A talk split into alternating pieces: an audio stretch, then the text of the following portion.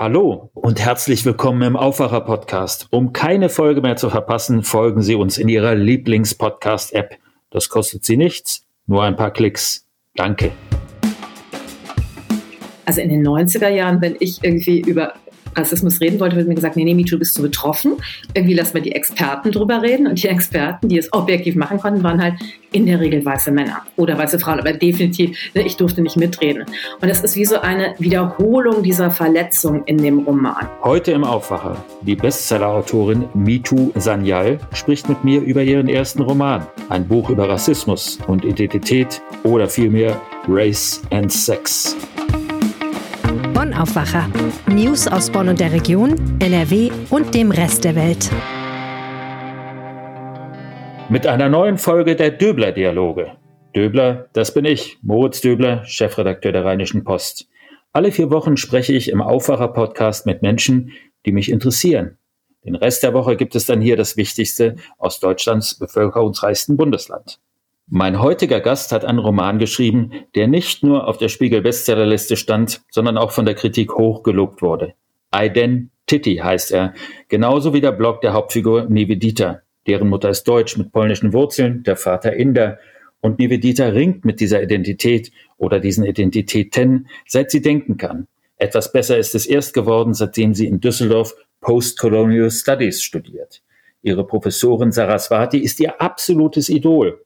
Umso größer der Schock, als sich herausstellt, Saraswati ist gar keine Inderin, keine POC, also keine Person of Color, sondern weiß. Wir hören mal einen kurzen Ausschnitt aus dem Buch. Du weißt, dass es ganz schön rassistisch von dir ist, dass meine Hautfarbe einen Unterschied für dich macht, sagte Saraswati genüsslich, als koste sie den Geschmack jedes Wortes so aus wie Nevedita jeden Bissen ihres exzellenten Omelettes.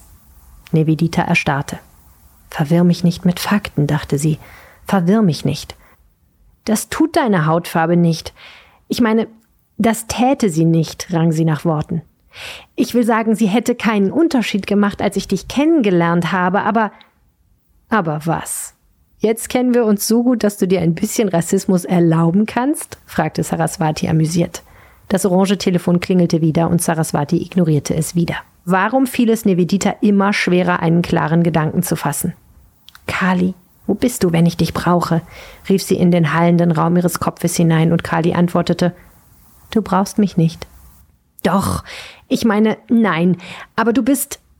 Nevedita wollte so wichtig für mich zu Saraswati sagen, verbiss es sich jedoch aus Schüchternheit oder aus dem kleinlichen Bedürfnis, Saraswati diese Genugtuung vorzuenthalten und sagte stattdessen, Du bist du, wegen all dem, was du mir beigebracht hast.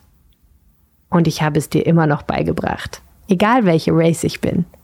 Wieder dieses ironische Grinsen, als wäre das Ganze ein gigantischer Scherz. Ja, aber es bedeutet nicht dasselbe, schluchzte Nevedita und bemerkte zu ihrer Überraschung, dass sie damit mehr Aufmerksamkeit gewann als mit allen Argumenten dieser Welt. Saraswati lächelte immer noch über einen Witz, den nur sie verstand, aber sie legte ihre Hand an Neveditas Wange und musterte sie eingehend. Willst du damit sagen, dass du gute Wissenschaft nicht angenommen hättest, wenn die Person, die sie unterrichtete, weiß gewesen wäre? Es macht einen Unterschied, sagte sie entschieden. Welchen? fragte Saraswati. Und überleg dir genau, was du antwortest, weil jede Antwort gleichzeitig eine Aussage über dich ist. Ja klar, weil ich dir zuhöre, im Gegensatz zu den Leuten dort draußen, denen es scheißegal ist, was du denkst. Siehst du? Du brauchst mich nicht, lobte Kali. Touché, lobte auch Saraswati in einer perfekten Imitation von Kalis Tonfall. Was bedeutet es, weiß zu sein und was bedeutet es, nicht weiß zu sein? In Mito Sanyals Roman wird das und vieles mehr verhandelt. Es geht um Identität, um Cancel Culture, Race und Sex. Es ist, finde ich jedenfalls, ein tolles Buch, das ich sehr gerne gelesen habe. Eine Mischung aus Krimi und Sachbuch, aber auch eine Collage aus Blogs und Tweets überhaupt nicht ideologisch das Gegenteil von dem, was man früher als Agit-Prop bezeichnet hätte. Das Buch spielt in Düsseldorf, genauer zu weiten Teilen in Oberbilk, einem in der Literatur nicht gerade überrepräsentierten Stadtteil, in dem Mito Sanyal auch selbst lebt. Aus dem Roman ist auch ein Theaterstück geworden. Identity ist im Düsseldorfer Schauspielhaus in einer tollen Inszenierung zu sehen. Persönlich treffen konnten wir uns wegen Corona leider trotzdem nicht, obwohl der Weg diesmal nicht so weit gewesen wäre. Stattdessen waren wir per Videocall verbunden und haben gesprochen über Race, über Sex, über Religion und am Rande auch über das weibliche Genital. Mich würde interessieren, es kommt am Schluss, glaube ich, in dem Nachwort, ist, dass der Begriff Race sei eigentlich eine Fiktion.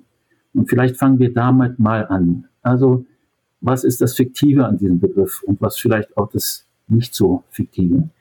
Äh, er ist tatsächlich komplett fiktiv.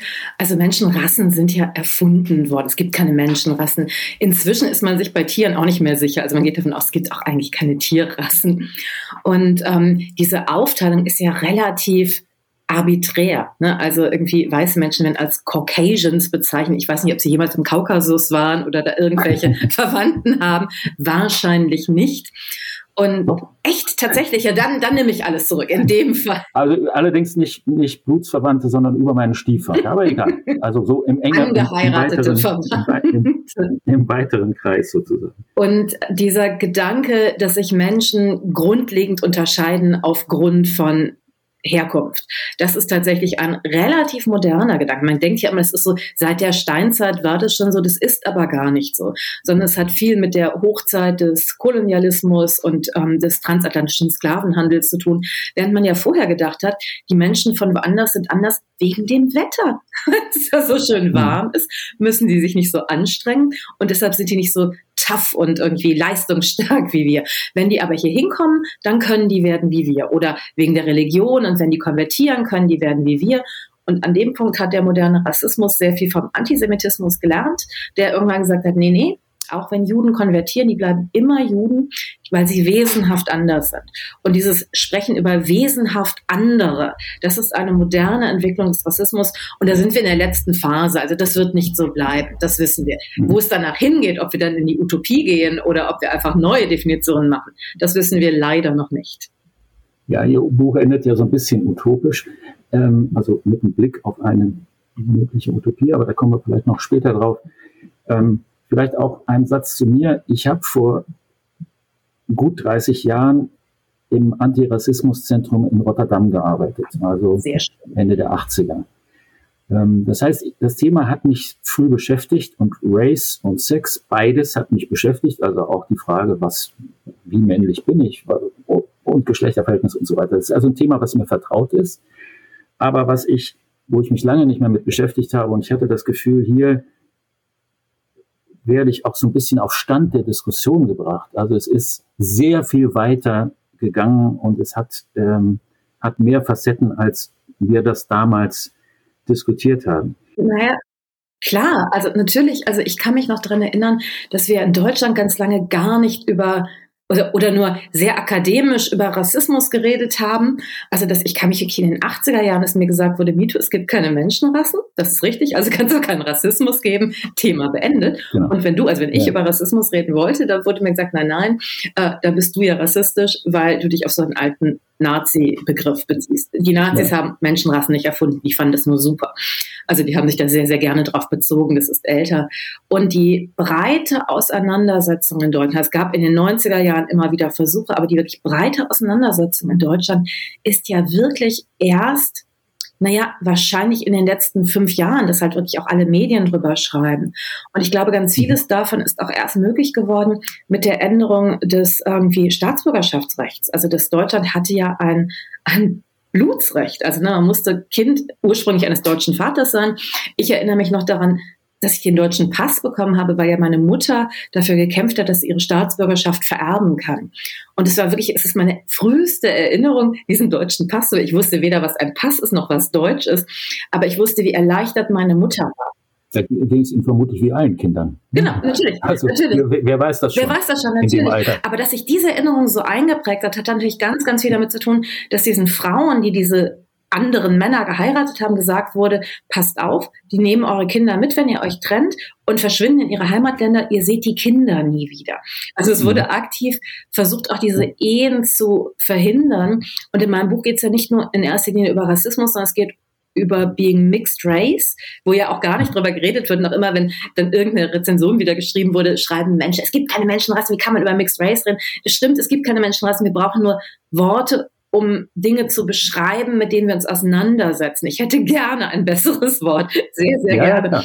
Aber als ich auf die Welt gekommen bin, irgendwie war das Fachwort für Leute wie mich Ausländerin was absurd ist, weil ich bin, wie gesagt, ich bin in Düsseldorf geboren und groß geworden. Ja. Den größten Teil meines Lebens in Oberblick okay. und ich habe mal zwischendurch woanders studiert, bin dann aber wieder zurückgekommen. Aber eigentlich habe ich nie in meinem Leben dieses Land lange genug verlassen, um um zu sagen, ich bin Ausländerin. Das ist natürlich absurd. Es gab keine Worte dafür. Deshalb irgendwie eiern wir halt so ein bisschen rum mit diesen anderen schlechten Begriffen. Aber in dem englischen Race ist zumindest noch die Konstruiertheit von Rasse ja. enthalten werden. Im Deutschen halt irgendwie Rasse, denken wir ja. wirklich an so ein biologisches Konzept. Worauf wollte ich aber hinaus? Und ich glaube, deshalb ist es auch so, dass wir irgendwie jetzt einfach wie, wie so nachholen. Also diese ganzen irgendwie, was sind die Debatten, was sind die Themen, um die es geht, was ist der Stand? Und nicht nur mein Buch, sondern ich glaube, wir alle bringen uns gerade aktuell auf den neuesten Stand da. Ja, wobei, was ich schon auffällig finde, ich, ich kann verstehen, warum man den Begriff Race benutzt und nicht den Begriff Rasse. Aber man ist dann natürlich äh, sprachlich sowieso äh, im angelsächsischen Raum. Und wenn man sozusagen die Geschichte der USA oder auch die Geschichte Großbritanniens äh, anschaut, dann ist es ja doch eine ganz anders gewachsenes Einwanderungsgesellschaft als wir. Und äh, der, der Rassenkonflikt, wenn man ihn denn so nennen will, in Amerika ist sicher ein ganz anderer als hier. Oder würden Sie das anders sehen? Ja, absolut, absolut. Deshalb war es mir so wichtig, also der, das Vorbild für meinen Roman, also es, es geht ja um eine Professorin, die als irgendwie ähm, POC, als Person of Color auftritt und dann kommt raus, sie ist in Wirklichkeit Sarah Vera Thielmann aus Karlsruhe und weiß. Und das Vorbild dafür ist ja der Fall von Rachel Dolezal aus Amerika, die als schwarze Dozentin, Bürgerrechtsaktivistin aufgetreten ist. Und dann kam 2015 raus, sie war weiß. Und ich dachte, wie toll, ich nehme diesen Fall, transponiere ihn nach Deutschland, um mir auch deutsche Debatten anhand dieses Falls anzugucken. Es ist ja nicht eins, darf sie das, darf sie das nicht, darum geht es ja nicht in dem Buch, sondern es geht halt wirklich darum, dass das wie ein Katalysator ist, an dem man so viele Themen erzählen kann. Und ich habe mich mit Absicht zum Beispiel auch dafür entschieden, dass sie POC ist und nicht schwarz, weil ja. POC in Deutschland was komplett anderes meint als in Amerika. Aber äh, nochmal zurück, also die, die Figur ist ja interessant. Ähm, und wenn also die eigene Hautfarbe oder das, wie ich mich definiere, schwarz, weiß, Person of Color oder was auch immer, wenn das ein soziales Konstrukt oder eine Fiktion ist, wie Sie gesagt haben, was ist denn eigentlich daran falsch, äh, sich so zu definieren, wenn man sich so fühlt. Und welchen Schaden hat die äh, Professorin Saraswati eigentlich angerichtet mit ihrer, äh, mit dem Umstand, dass sie sich als etwas Neues, anderes ausgegeben hat? Also sich so zu definieren, wie man sich fühlt, ist natürlich niemals falsch. Die Frage ist nur, in welchen Kontexten entsteht das? Und dass es mhm. in Amerika zum Beispiel ein solches Problem war, war, dass es ja extra Förderprogramme gibt für Schwarze, ja, ja. um an Universitäten studieren zu können, um bestimmte Jobs zu kriegen. Und also sie hat sich praktisch Vorteile verschafft. Ne? Das, Aber das ist hier ja nicht der Fall. Das ist mit einer der Argumentationslinien in Amerika gewesen. In Deutschland ist es ein bisschen anders. Aber wenn zum Beispiel die universitäre Landschaft eine andere wäre, also wenn es mehr POC-Professoren und Professorinnen gäbe, wäre das ein viel geringeres Problem. Nivedita hat halt in Shadaswati, in dieser Professor, also meine Hauptfigur Nivedita hat in der Professorin zum ersten Mal ein Rollenmodell gefunden, das positiv war. Weil halt irgendwie alle anderen Bilder von indischer Weiblichkeit in Deutschland sind diese lächelnden Frauen, die entweder um Reis für Indien bitten oder halt sich als weiß ich nicht, Witwen verbrennen lassen oder irgendwie Mitgiftmorde. Also es ist halt eine ganz passive Weiblichkeit und mit Saraswati hatte sie eine aktive, intellektuelle, queere Weiblichkeit. Und dann stellt sich heraus, nein, das basiert aber auf einer Lüge. Es stellt sich heraus, eine weiße Frau, die erklärt, was echter Rassismus ist. Und das sind ja genau, das sind ja so die, auch so die historischen Verletzungen. Also in den 90er Jahren, wenn ich irgendwie über Rassismus reden wollte, wird mir gesagt, nee, nee, Mitu, bist du betroffen. Irgendwie lass mal die Experten drüber reden. Und die Experten, die es objektiv machen konnten, waren halt in der Regel weiße Männer oder weiße Frauen. Aber definitiv, ne, ich durfte nicht mitreden. Und das ist wie so eine Wiederholung dieser Verletzung in dem Roman. Es geht nicht darum, dass ähm, niemals wir irgendwelche Grenzen, die ja arbiträr gesetzt sind, über, überschreiten können, sondern es geht halt darum, welche Folgen hat es in der Welt, in der sie ist, wie sie jetzt ist, in einer Welt, in der es keinen Rassismus mehr gäbe, in der die Folgen von Rassismus nicht mehr existieren würden. Wäre das gar kein Problem der Welt, wie sie jetzt ist, ist es ein Problem, aber auch das ist ja, Nivedita weiß gar nicht genau, was ist das Problem. Es ist ja, das spiegelt ist ja immer wieder zurück und sagt, ah ja, spannend, dann sag mal, was ist jetzt genau meine Grenzüberschreitung?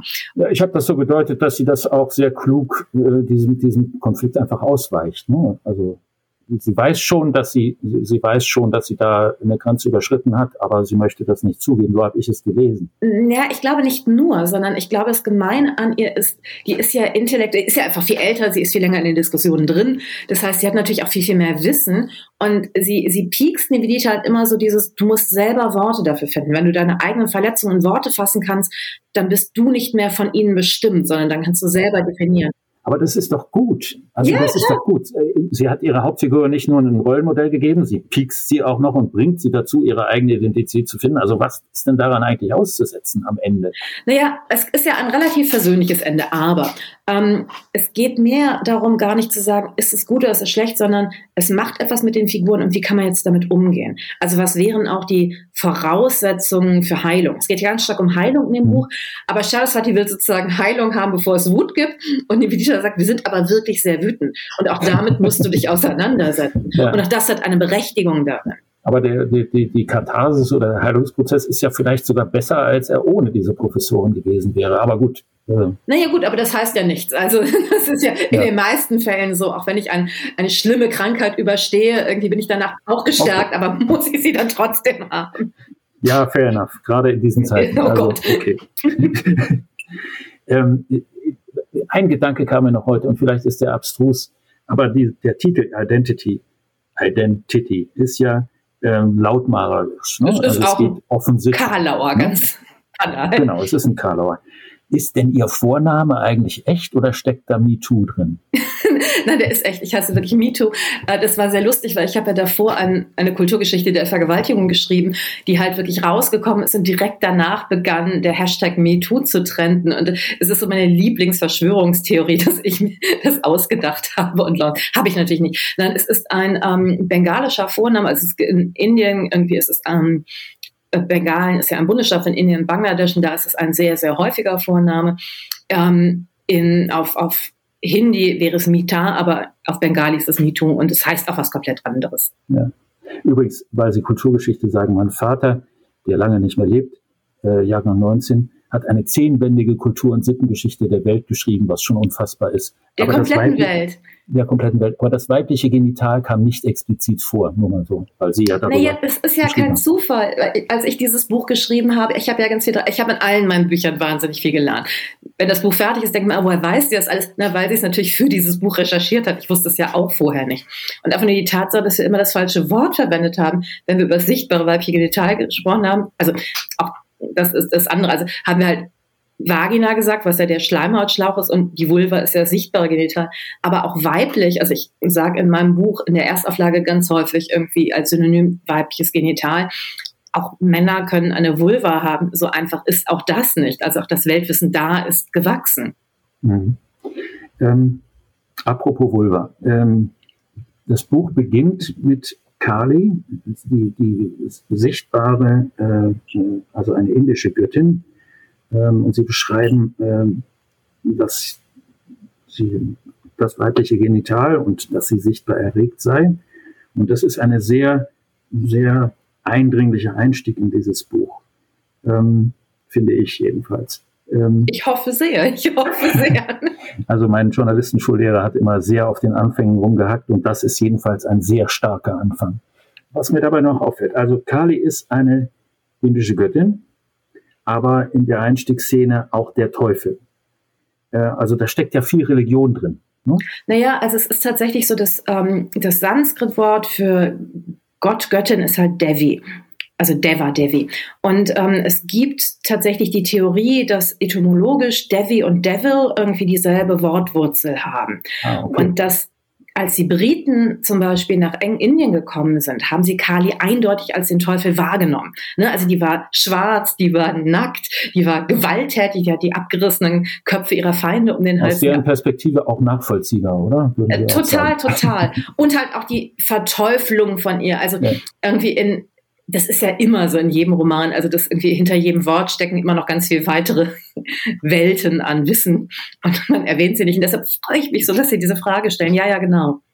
Es war jetzt nicht nur ein Wortspiel, damit es so einen ja. starken Einstieg gibt, sondern es gibt halt auch wirklich ganz historische Gründe dafür. spielt Religion für Sie eine Rolle? Also weil Teufel kommt ja auch vor, das ist ja ein christliches Konzept oder Konstrukt, je nachdem, wie man es sieht. Aber das klingt ein bisschen so, als ob Sie persönlich Glauben, Religion, wie auch immer man es nennen will, eher von der Seitenlinie interessiert betrachten, aber nicht selber gläubig sind. Um, ähm, also ich finde, Religion ist so ein schwieriges Wort, weil Religion hört sich ja nach organisierter Religion an. Und ich bin sehr, sehr, sehr katholisch aufgewachsen und hinduistisch. Ähm, da ist es halt schon schwierig, sich einer eindeutigen Religion sozusagen zuzuordnen. Und ich habe, also ich gehöre überhaupt nicht zu den Menschen, die sagen, die Welt ist irgendwie ähm, unbeseelt oder, oder so. Also ich, ich mhm. habe einen, ich habe einen tiefen Glauben daran, dass es natürlich mehr gibt als unser Dasein. Aber ich könnte nicht sagen, ich entscheide mich jetzt für den Katholizismus, für den Hinduismus, für, sondern es gibt halt in vielem vieles, womit ich sehr resoniere. Und, aber was ich tatsächlich, das Einzige, woran ich nicht glauben kann, ist, dass wir irgendwie so ein Staubkörnchen sind, das durchs Universum rast und wenn wir sterben, ist alles vorbei. Das ist für mich geistig nicht nachvollziehbar. Es kann sein, dass es so ist, aber das, das kann ich nicht verstehen. Das schaffe ich einfach das nicht. Möchten Sie auch nicht, wahrscheinlich das weiß ich noch nicht mal, ob ich es möchte. So weit komme ich gar nicht erst. Es ist einfach, es ist für mich, also ich denke, das ist so fantastisch, wie kann man da nur drauf kommen? Ja. Alles andere finde ich viel, viel überzeugender. Wir haben am Anfang kurz darüber gesprochen, über Race als Fiktion oder Konstrukt. Ihre Hauptfigur in dem Buch, die ja schon einige biografische Ähnlichkeit zu ihm hat, sagt, sie stelle sich die Zukunft vor, es stelle sich eine Zukunft vor, in der sie indischer aussehe als heute. Was heißt denn das? Wo fange ich an? Nein, erstmal, ja, wir teilen die Herkunft unserer Eltern. Also ne, irgendwie ihr Vater ist Inder und irgendwie ihre Mutter ist in mhm. zweiter Generation polnisch, wie alle hier. Ne, also ja. meine Mutter ist eine geborene Sagoschki und irgendwie ihre Mutter ist eine geborene. Und Sie haben auch beide in Düsseldorf studiert und auch ähnliche Dinge studiert. Ähm, nö, also ich habe ja nicht irgendwie Intercultural Studies, Postkolonialismus studiert. Das wäre natürlich super gewesen. Das gab es halt damals einfach noch nicht. Ich habe ja, Literaturwissenschaften studiert. Ja. Ähm, aber da hören natürlich die Ähnlichkeiten noch ganz schnell auf. Also ich bin einfach erstmal deutlich älter als meine Hauptfigur. Ähm, ich, also so, also da, da, also und es ist mir tatsächlich, also ich bin immer wieder, wird immer wieder, das ist ein autobiografischer Roman. Ich denke, es gibt mehr als eine von uns. Irgendwie, wenn wir, also deshalb, ich, es war mir schon wichtig. Da, da, wollte ich gar nicht hin. Ich will gar nicht äh, auf den Punkt, den, den man, glaube ich, auch nicht fragen sollte, wie viel steckt da in Ihnen und so. Also das finde ich trivial. Aber Sie haben ja zu Recht gesagt, die Hauptfigur ist sehr viel jünger als Sie. Und äh, diese Hauptfigur sagt an einer Stelle, sie stelle sich ihre Zukunft vor, dass sie indischer aussehe. Es, Was bedeutet das genau und wie ist es denn bei Ihnen? Es gibt zwei Zukunftsvisionen darin. Es gibt einmal wie so, eine kurzen, so einen kurzen Blick, dass sie in eine Zukunft guckt und sie sieht indischer aus, aber irgendwie gar nicht mal von außen, sondern das Kernproblem für sie ist ja immer, dass sie sich nicht authentisch genug fühlt. Also nicht authentisch mhm. deutsch genug, nicht authentisch polnisch genug, nicht authentisch indisch genug. Und dieser Zukunftsblick ist weniger ein, sie sieht de facto indischer aus, sondern sie stellt sich nicht mehr in Frage. Also wer ja, sie ist. Okay. Es gibt diese größere Selbstverständlichkeit. Es gibt eine zweite naja, das ist fast eher ein, eine Rückblende, also dass sie sich wünscht, sie könnte in die Vergangenheit ihrer, ihrer Großeltern oder, oder, oder zurückreisen und wäre auch in deren Leben nicht ein Fremdkörper, weil egal wo sie hinreist, also in die mütterlicherseits, äh, väterlicherseits, passt sie halt immer nicht ins Bild. Und sie wünscht mhm. sich halt, ins Bild zu passen. Also diese, diese beiden Stränge gibt es in beide Zeitrichtungen, so auf dem Zeitstrahl, wenn es denn ein Zeitstrahl ist oder auf der Zeitspirale, wie auch immer wir uns das gerade vorstellen. Ist denn die Lösung, jeder und jede für sich vielleicht anstrebt, irgendwann ins Bild zu passen oder gerade nicht, dieses ganze, diese ganzen Bilder hinter sich zu lassen und authentisch eben äh, MeToo Daniel zu sein oder wer auch immer. Oder Moritz Döber, meinetwegen auch. Ja. Na, das ist ja so ein bisschen wie dieses irgendwie ähm, geflügelte Wort von Goethe, was Kinder brauchen, sind Wurzeln und Flügel und man stellt sich immer so Möhren auf dem Klavier liegend vor. ähm, und, und es ist tatsächlich dieses, ich glaube, an dem Punkt, wo wir hineinpassen, dazugehören, brauchen wir es nicht mehr. Also ist es nicht mehr so zentral, aber an dem Punkt, wo, wo es halt eben dieses Nicht-Dazugehören als existenzielle Frage gibt, irgendwie ist das irgendwie, ich bin halt ich viel, viel schwieriger. Genauso wie, also wenn ich mir Sorgen machen muss, irgendwie, ob ich irgendwie in, in einem Jahr noch hier leben darf oder ob ich dann irgendwie ausgewiesen werde, dann ist das eine zentrale Frage. Wenn ich irgendwie ähm, einen deutschen Pass habe, kann ich mir überlegen, ach, würde ich vielleicht gerne auswandern wollen. So, ne? also das, also ich glaube, das ist, das ist eher dieses und ähm, bei Nivedita ist es tatsächlich so, die hat ja zum ersten Mal das Gefühl, dass sie da reinpasst, als sie nach England gefahren ist. Ne? Also mhm. sie steigt in Birmingham, dann besucht ihre Cousine, irgendwie steigt da aus dem Flugzeug und plötzlich passt sie in das Straßenbild. Und zwar nicht, weil, weil sie so indisch aussieht, sondern weil die postmigrantische Realität da halt einfach viel, viel stärker vertreten ist. Und das ist tatsächlich ein Bedürfnis von mir, dass so die, die postmigrantische Realität in der, sowohl in der Literatur als auch im Fernsehen und so weiter und so weiter auf Bühnen, dass die in einer angemessenen Form vertreten ist, wie es ja auch Teil der, also wir sind wahrscheinlich 25 Prozent der Gesellschaft, in absehbarer Zeit sind wir 50 Prozent, also ne, wenn man Hochrechnungen sich so anguckt, ähm, das ist natürlich absurd, dass dann Leute immer wieder sagen, oh, irgendwie, ähm, das ist ja was ganz Außergewöhnliches, es ist halt, es ist Teil der deutschen Wirklichkeit.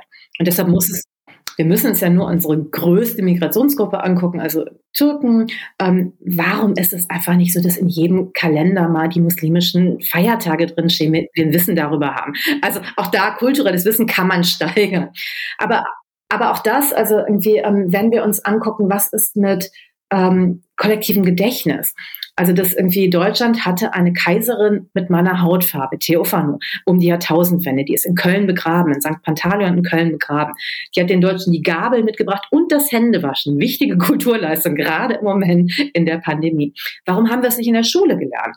Warum lernen wir in der Schule immer noch, nein, nein, irgendwie deutsche Geschichte ist durchgehend weiß, was ja nicht niemals war. Wir sind in der Mitte von Europa. Hier sind alle aus allen Richtungen mal hin und her gegangen. Auch das ist, also es geht ja nicht nur um Indien, Medien, sondern es geht ja auch darum, Deutschland ist ein, ist immer schon hybrides, multikulturell ist ja auch ein blödes Wort, aber irgendwie sehr diverses Land. Und das ist ja auch etwas, worauf wir stolz sein könnten. Warum feiern wir nicht, wie viele unterschiedliche Sprachen Kinder schon die Schule mitbringen und sagen, oh, die sprechen zu Hause aber kein Deutsch. Ja, na, toll. Also das heißt, sie, sie wachsen schon mehrsprachig auf. Warum sehen wir nicht auch die Potenziale darin, anstatt immer nur zu sagen, das ist aber alles ganz, ganz schlimm. Und unser Blick auf Migration war ja immer an Migration, wo ist es ein Problem und nicht, wo ist es eine, eine Bereicherung auch.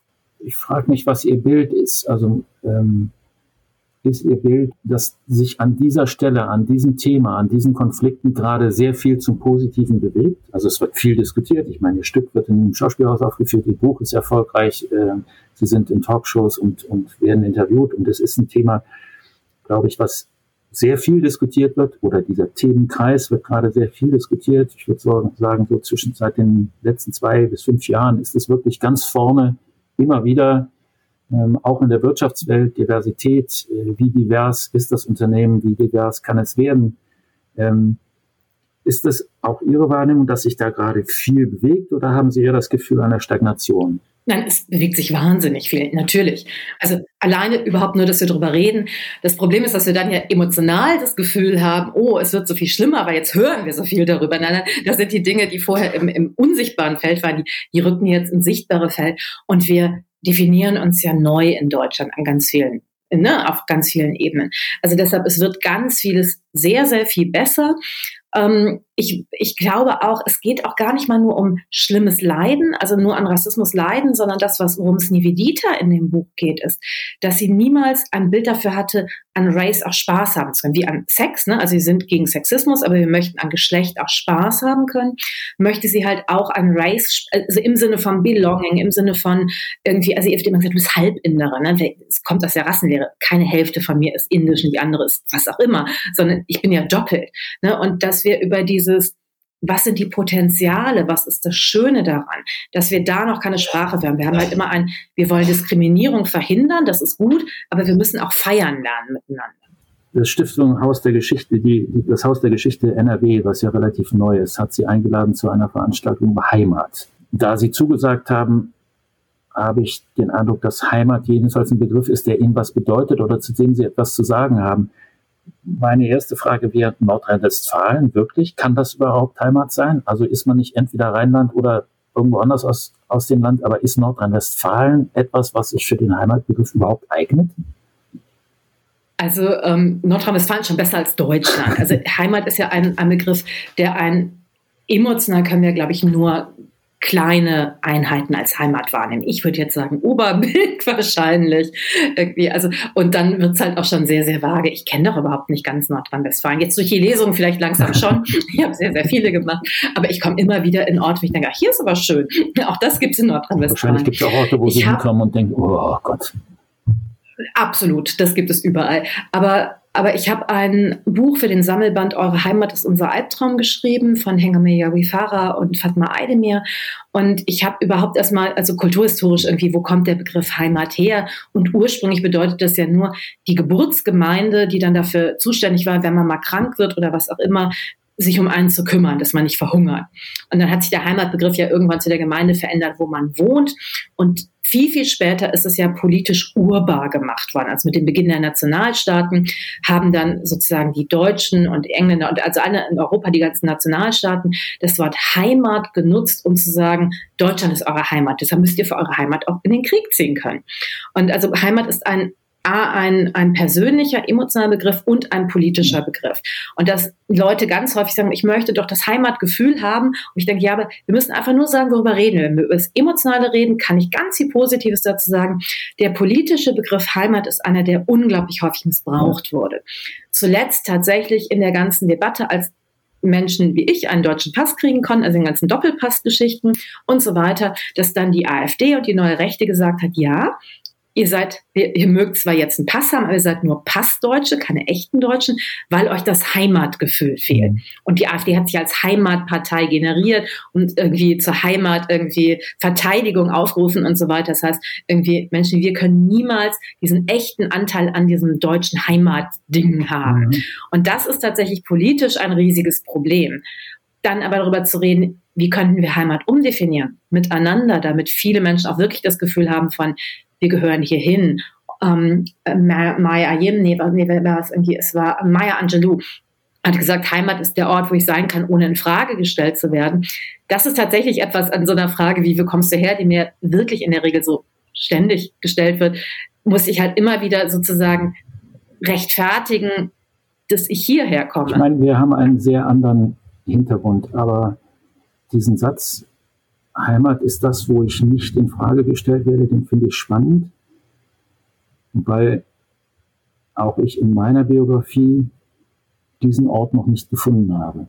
Ja, also ich bin, also, also ich bin, bin, bin jetzt gerade im Rheinland angekommen vor zwei Jahren, aber ich bin eben kein Rheinländer und das ist auch für die meisten Menschen spürbar. Ich war vorher fünf Jahre in Bremen und das erste war, ich bin kein Bremer. Ja? Ich, Wo waren Sie davor? Ähm, dies und jenes. Ich bin in Wuppertal geboren, ja, habe dort als Säugling einige Wochen verbracht. Neulich habe ich eine, äh, eine Talkveranstaltung moderiert, die ein Kritiker nicht so toll fand, der mir bergischen Schwermut angedichtet hat. Aber ich habe in Wuppertal zwei, drei Wochen als Säugling verbracht. Ich habe 15 Jahre in Berlin gelebt. Also ich kann keinen bergischen Schwermut haben. Und ich, ich kann mit diesem Begriff Heimat emotional, wie Sie es nennen, überhaupt nichts anfangen. Also es ist mir fremd. Deswegen habe ich sie danach gefragt. Ich finde es aber ganz toll, weil ich glaube tatsächlich, dass viele der Auseinandersetzungen, die Nivedita in dem Buch führt, sind ja nicht nur Auseinandersetzungen von Menschen, die jetzt gerade Rassismuserfahrungen haben oder so, sondern es sind ja viel universellere Auseinandersetzungen, die sich dann daran entzünden. Ne, wo gehöre ich hin? Wer bin ich? Wer bin ich wirklich? Darf ich sein, wer ich bin? Wer schreibt mir vor oder wer bestimmt, wer ja. ich bin von außen oder nicht? Das sind ja wahrscheinlich die Grundfragen von Literatur. Genau. Hochspannend. Ich habe noch zum Abschluss eine äh, äh, überhaupt nicht philosophische, hoffe ich, sondern rein politische Frage. Gibt es so etwas nicht? Ja, ich habe auch gerade gedacht, hm, da bist du auf dem Mais, aber gut. Ähm, wir haben ja einen neuen Bundeskanzler. Der Bundeskanzler hat äh, im Wahlkampf gesagt, er könne auch Kanzlerin. Ja? Natürlich anschließend an die 16 Jahre Angela Merkel, die ja einen hohen Vertrauensbonus hatte. Er sagt von sich selber, er sei Feminist. Kann er das überhaupt sein, aus Ihrer Perspektive? Also ist das nicht so ähnlich wie die Professorin in der Düsseldorfer Heine-Uni, die sich als Person of Color ausgibt? Also Feminist sein. Irgendwie kann, kann jeder Mensch, der das von sich sagt, ähm, also dann kann ich vielleicht sagen, ich habe eine andere Definition von Feminismus, aber irgendwie natürlich also für mich bedeutet Feminismus, wir sind dafür, dass alle Menschen ähm, gleiche Rechte, gleiche irgendwie, ne, also all das bekommen und irgendwie, dass wir uns Diskriminierung aufgrund von Geschlecht angucken wollen. Ich fände es schrecklich, wenn das nur Frauen machen würden. Also wir alle sind ja davon betroffen, genauso wie ich. Antirassismus ist ja auch nichts, was jetzt nur irgendwie braune oder schwarze Menschen machen dürfen, sondern das sollen ja auch alle machen. Und ich glaube auch, dass wir alle von Sexismus und Rassismus betroffen sind, vielleicht in unterschiedlicher Form, aber wir alle leben in derselben Gesellschaft, in der es eine Wirkmächtigkeit hat. Insofern ja, ähm, ob ich jetzt eine Aussage wie ich kann auch Kanzlerin, also ich glaube nicht, dass er damit meint, er ist auch eine Frau, aber wenn, dann ist es tatsächlich etwas, ähm, was ich nicht beurteilen würde. Also ich würde niemanden absprechen, irgendwie, du darfst die Person sein, die, also die Menschen wissen viel, viel besser, wer sie sind, als ich das weiß. Ich danke Ihnen sehr herzlich, dass Sie dabei waren, Frau Sanyal. Ähm, ich danke Ihnen fürs wirklich schöne Gespräch, weil selten kann man ja im, im Sprechen denken. So. Genau, von der allmählichen Verfertigung der Gedanken beim Sprechen. Das war so ein bisschen hier, das glaube ich Kleist, wenn ich mich nicht täusche. Hat mir großen Spaß gemacht. Ich hoffe, unsere Hörerinnen und Hörer nehmen auch den einen oder anderen Punkt über Sex and Grace, Identität, Heimat, wo gehöre ich hin, was will ich sein, was bin ich, was bin ich nicht mit. Und ja, vielen Dank, dass Sie hier waren. Schönen Tag, schöne Zeit. Auf bald in Oberbilk oder sonst wo. Das teile ich. Das war der Aufwacher am Wochenende. Die Döbler-Dialoge mit meinem Gast Mito Sanyal. Ihr Roman Identity hat gut 400 Seiten und kostet 22 Euro. Auch sehr sehenswert ist, wie gesagt, das gleichnamige Theaterstück am Düsseldorfer Schauspielhaus. Es gibt noch drei Aufführungen bis zum 18. März. Die entsprechenden Links finden Sie in den Show Notes dieser Episode. Danke für Ihre Zeit. Wenn Ihnen gefallen hat, was Sie gehört haben, abonnieren Sie diesen Podcast und dann hören wir uns bald wieder. Mein Name ist Moritz Döbler. Bis bald. Mehr Nachrichten aus Bonn und der Region gibt's jederzeit beim Generalanzeiger. Schaut vorbei auf ga.de.